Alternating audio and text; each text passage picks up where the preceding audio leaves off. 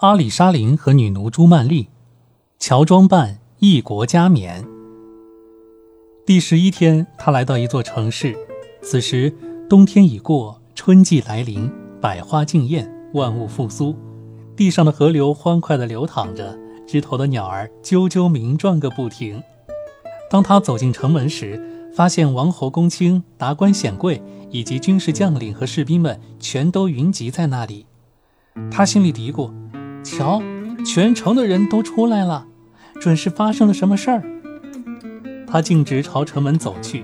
他刚一走到城门，只见全体士兵纷纷跪倒在地，在他面前叩吻着地面，并高声喊道：“吾王万岁！吾王万岁！愿安拉佑助你！愿安拉佑助你！”此时，满朝文武一字儿排开，军士们领着大伙儿高喊。吴王陛下，你的到来对全体穆斯林是最大的福祉。你是世界的君王，是时代的统治者。朱曼丽问道：“嘿，你们这个城市究竟发生了什么？快告诉我。”这时，一个总管模样的人走上前来说道：“启奏陛下，那不吝啬赐予的至高无上者把福运赐给了你。”使你成为这个国家的君王，成为他全体臣民的统治者。要知道，这个国家的习俗是，如果国王驾崩又没有子嗣继位，那么全体国家要人和军士们都要出城来住上三天。这时，任何从你这条路上走来的第一个人就会被我们奉为君王。如今，谢天谢地，全能的安拉差遣你这位英俊的青年来当我们的国王。如果不是你出现，那比你差的人就要成为我们的国王啦。朱曼丽是个有心眼儿和有主见的女人，她见此情景，便不慌不忙地说：“你们不要以为我是个普通人，告诉你们吧，我身为贵胄，因为和家庭闹别扭，所以离家出走。瞧见这金蛋儿了吗？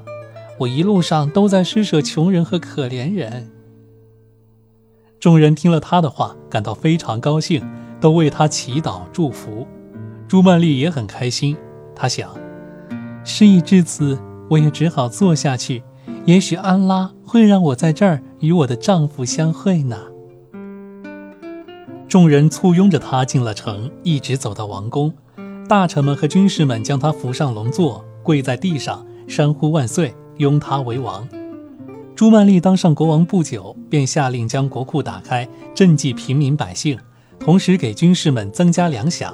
之后又采取措施减轻赋税、释放囚犯、平反冤狱、惩治腐败和暴虐，使全国上下一片安定祥和。他受到国中臣民深深的拥戴，在他们心目中，他是一位威严正直、公正廉明的国君。可夜深人静。每当她想起丈夫阿里沙林，想起和他度过的那些美好日子，便止不住泪水长流。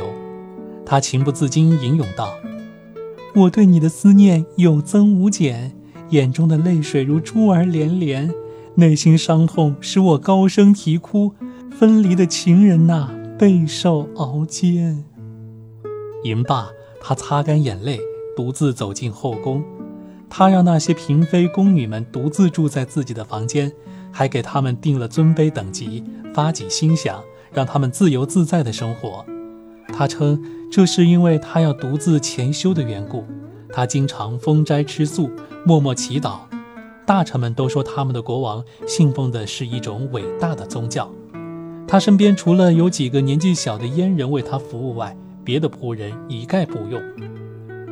一年过去了。她没有听到她丈夫的任何消息，这使她非常不安和担忧。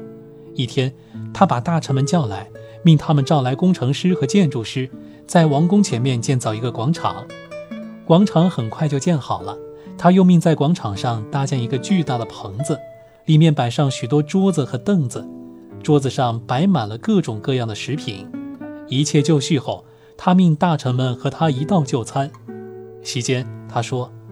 我希望每个月初你们都照此办理。